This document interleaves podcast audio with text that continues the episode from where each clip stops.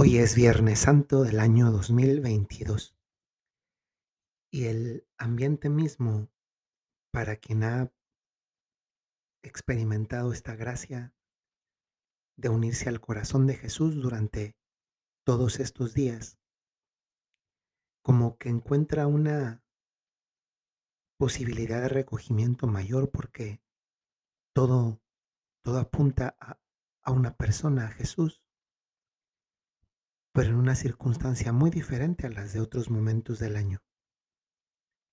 Apunta a un Jesús debilitado, a un Jesús humillado, a un Jesús muy distinto de aquel que hacía milagros, que ponía en su lugar a las personas cuando correspondía y según correspondía. Hoy vemos por así decir, a un Dios disminuido. Qué impresionante esta imagen porque es como un Dios que tiene atadas las manos, lo cual resulta algo contrastante porque a Dios no se le puede atar las manos. Y sin embargo la impresión es de que esas cadenas que le han sido impuestas, ese tormento que vive ahora por esa angustia interior, ante el hecho de que sabe lo que viene, pero, pero solamente lo sabe, todavía no lo experimenta y a veces la imaginación, como a nosotros también, nos hace pasar grandes tragedias.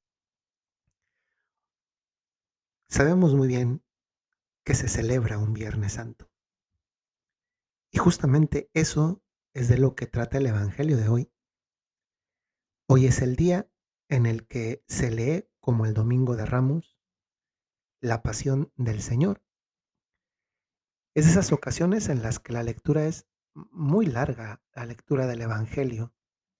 Después de haber leído la primera lectura, después de haber leído el Salmo y la segunda lectura, se lee el Evangelio de la Pasión, que este año es el Evangelio según San Juan. ¿De qué habla este Evangelio? Y cómo lo podemos aplicar a nuestra vida. El Evangelio sustancialmente dado que por la longitud que tiene, hoy no lo vamos a, leer, trata de dos cosas. Trata de pasión y trata de muerte. Esta pasión que indica sufrimiento y esta muerte que en definitiva también remite a una forma de sufrimiento y que además pareciera indicar un fracaso.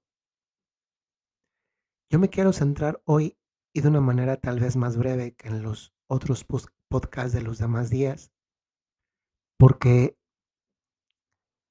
tal vez nada habla tanto a nuestra vida como justamente estos dos acentos del Evangelio de hoy, como es la pasión, el sufrimiento y cómo es la muerte como entendida como una, como una derrota. ¿Cuántos de nosotros no hemos sufrido?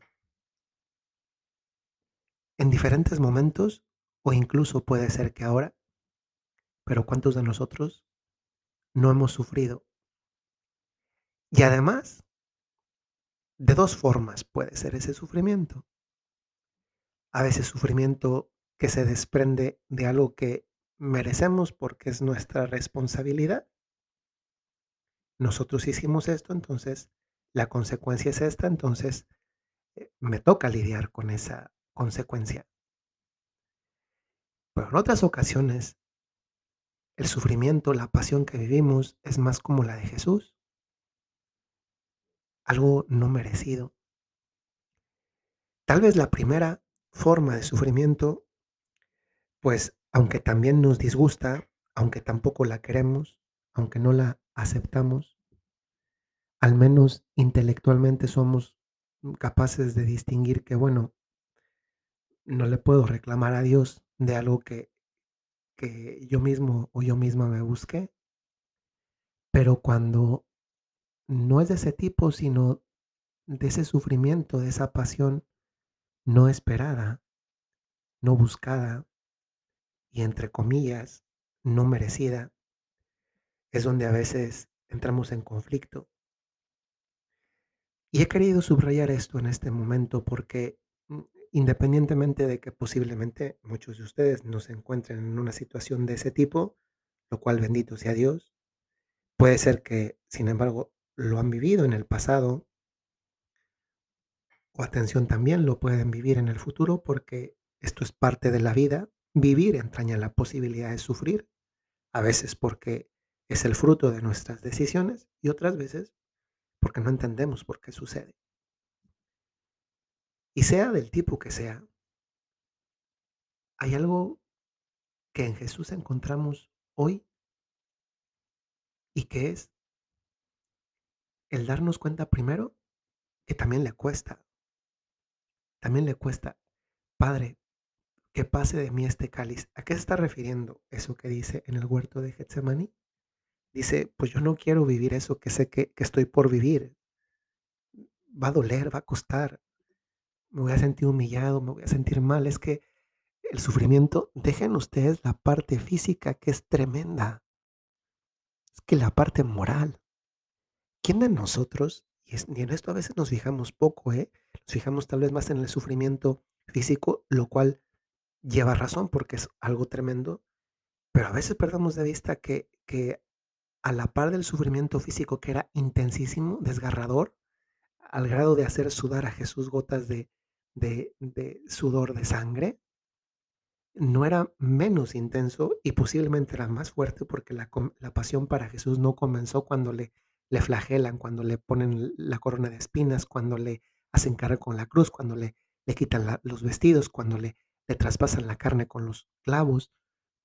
La pasión de Jesús comenzó antes, o sea, no comenzó el Viernes Santo, comenzó el, el Jueves Santo cuando orando ahí en el huerto de Getsemaní se da cuenta que todo eso es lo que, lo que se le viene encima y ya comienza a sufrir tan intensamente.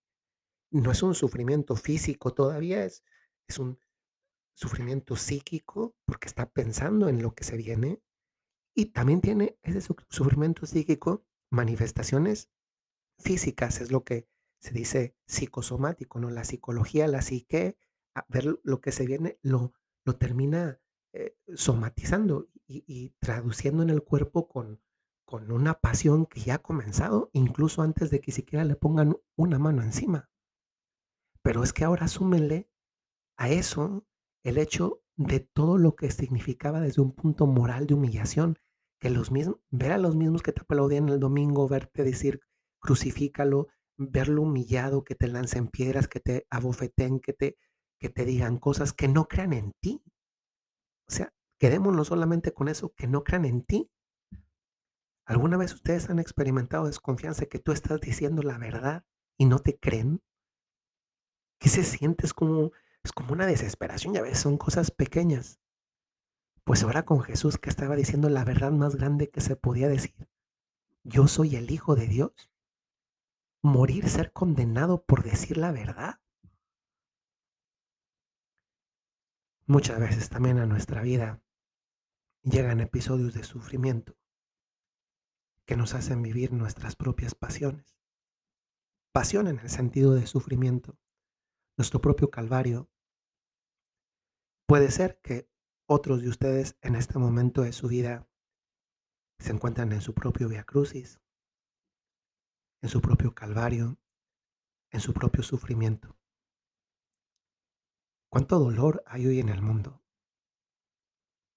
Permítanme, permítanme decir esto que voy a comentar a continuación, que es, eh, hoy, además del pueblo ucraniano que sufre, también hay rusos que sufren, porque se han puesto a pensar ustedes en las mamás de esos soldados que se van a la guerra, por mucho que ellos sean los invasores. ¿Cuántos van porque de verdad quieren? ¿Y cuántos van porque les mandan? Cuando ocasionalmente viendo las noticias veo videos de que el ejército ucraniano logró derribar un avión o un buque o, o un tanque y veo caer ese, ese avión o, hundirse ese buque o, o incendiarse ese tanque, yo también me conmuevo porque dentro había una persona y esa persona seguramente era querida o esperada en su casa por alguien, por su mamá, su esposa, sus hijos. Pienso en los ucranianos naturalmente también. ¿Cuántas personas han sufrido? El otro día vi la foto de un niño pequeñito de seis años que su mamá está enterrada en, el patio de su casa porque no hay donde enterrarla ahora mismo. ¿Cuántos niños huérfanos hay ahora mismo? Pero es que si además ampliamos no solamente Ucrania, sino a la cantidad de países que tienen conflictos bélicos, Yemen, Siria, por mencionar solo algunos. ¿Cuántos países de África, de Congo, Sudán del Sur, cuántos cristianos sufren en el mundo hoy? No se dicen porque no son noticia, desgraciadamente, lo que no significa que no les pase. ¿Cuántos son perseguidos por causa de su fe? Todos los años, desgraciadamente, parece que nos acostumbramos a que en la vigilia pascual del sábado o en la misa del domingo, siempre en algún país musulmán maten cristianos eh, poniendo bombas en las iglesias. Pero luego pensamos también en los sufrimientos más cercanos, en ese malentendido familiar, en ese problema matrimonial, en ese engaño de mi esposo, en ese engaño de mi esposa, en, ese conflicto con mis hermanos, en ese anhelo de que me quisiera el chico, la chica que me gusta, pero pues no me corresponde, el no tener para estudiar, el no conseguir trabajo, el no tener quien me abrace, el sufrimiento que viene de algo tan duro y que pues no es físico, es algo más interior como, como la soledad hoy en día, el sufrimiento de la enfermedad en tantos hospitales en los que el Viernes Santo es hoy, pero también fue ayer y fue antier y fue la semana pasada y va a continuar la siguiente semana aunque sea Pascua. Pienso en el sufrimiento de las familias destruidas por la droga, el sufrimiento de las familias destruidas por el alcohol. Cuánto sufrimiento hoy en día que tal vez no era esperado. ¿Y saben qué es lo impresionante en esto? Que, que Jesús también siendo inocente también quiso sufrir. Este Evangelio no explica el sentido del sufrimiento para todo el mundo, pero sí deja pensando, sí deja una reflexión acerca de que algún valor tiene el sufrimiento en la vida del ser humano, que tampoco Dios quiso privarse de él, sufriéndolo en primera persona. Qué diferente hubiera sido que Jesús nos hubiera dicho con palabras bonitas, las más elocuentes posiblemente, cosas lindas sobre el sufrimiento. De hecho, si nos fijamos, en este Evangelio lo que menos sale son las palabras de Jesús. Porque Jesús lo que dice, lo dice con su propio testimonio de vida. Y luego en un segundo lugar, la muerte, entendida también como un fracaso.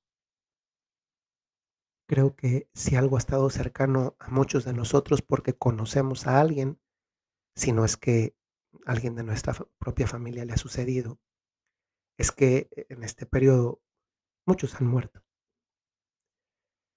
Ayer en la noche mm, tuve la hora santa. Los jueves santos es costumbre que los legionarios tenemos la hora santa a las 11 de la noche y después nos quedamos en adoración durante la noche en, en turnos. Y ayer al final, cuando ya estaba por irme, pues me entró mucho sentimiento también porque me acordé de mi papá, que apenas va a cumplir, acaba de cumplir seis meses de fallecido. Yo sigo sin entender por qué se murió mi papá. Vacunado, las dos vacunas, dos dosis, un hombre sano, no fumaba, no tomaba, no era obeso, no tenía hipertensión, no era diabético. No entiendo. Y, y, y sé que no voy a encontrar una explicación. Es más, sé que no es necesaria la explicación, aunque a veces uno querría entender. Porque en definitiva, incluso si yo entendiera qué pasó, pues eso no cambia las cosas, ¿no? Mi papá ya se murió. Hay muchas cosas que no entendemos y nos parece un fracaso. Y puede ser que también la muerte que tú hayas vivido de un ser querido, o incluso, y perdón si les hablo así, que nuestra propia muerte, porque también un día nos vamos a morir. Es algo que cada día tengo más presente. No, no, no se piensa en la muerte cuando tienes 80, 90 o 100 años, ¿eh? Se piensa en la muerte ahora porque la muerte no tiene que ver con la cantidad de años que tienes. De repente hay jóvenes que fallecen, nadie lo esperaba, y hay personas mayores que no fallecen, porque la muerte no tiene que ver con la cantidad de años. Y tal vez esa sea una lección que nos debemos quitar de la cabeza. Jesús, un hombre joven, 33 aproximadamente, y falleció. Y su muerte parecía una, una derrota. Hoy el Evangelio nos habla de sufrimiento, de la pasión y también de esta muerte, de una derrota. De lo que parece una derrota. Porque luego resulta que a la hora de la hora, pues no lo fue. Y quizás sea algo a lo que también nosotros estamos llamados a, descubrir, lo cual naturalmente no se entiende en el momento. Eh, e, es muy difícil querer entender cómo una muerte vivida, sea la de alguien cercano que amamos o incluso la nuestra propia, puede ser una victoria. Es difícil en el momento, más cuando tú eres el fallecido, ¿verdad?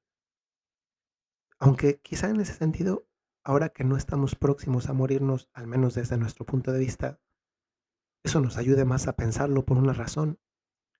Una muerte es una victoria porque se trata de llegar al cielo. Es que díganme ustedes qué persona que corre un maratón se siente triste por llegar a la meta. Pues nosotros en nuestra vida, desde que tenemos uso de razón, sabemos que nuestra vida consiste en llegar a una meta. Jesús ha llegado a una meta, pero esa meta consistió en vivirlo todo, incluso la parte del sufrimiento que le correspondió. Si se fijan en la vida de Jesús, el sufrimiento está sobre todo en la parte final de la vida. Para muchos de nosotros puede ser que estuvo al inicio o que estuvo eh, en el pasado o que está ahora mismo o que está más adelante y que aún nos queda mucho tiempo de vida. Bueno, cada vida es diferente porque cada uno de nosotros somos diferentes, somos distintos. Pero quizá esto nos enseña a ver algo. Nos enseña hoy, el Viernes Santo, a mirar la vida eterna.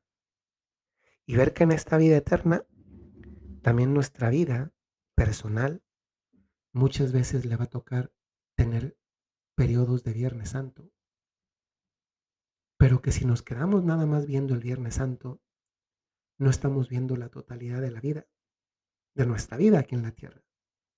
Pero tampoco estamos viendo y nos estamos perdiendo de ver el horizonte más amplio que nos espera, que es el de la eternidad con Dios. Y esa es la lección con la cual termino. Hoy el Viernes Santo nos enseña a mirar la vida eterna. Y si tú en este momento estás sufriendo, pues estás acompañando a alguien que está moribundo muy enfermo, si eres tú de hecho la persona enferma, pero también incluso si eres una persona sana y no tenemos la vida comprada, asegurada totalmente con certeza, no. Este mensaje hoy es de Jesús para ti. En tu vida también hay Viernes Santo.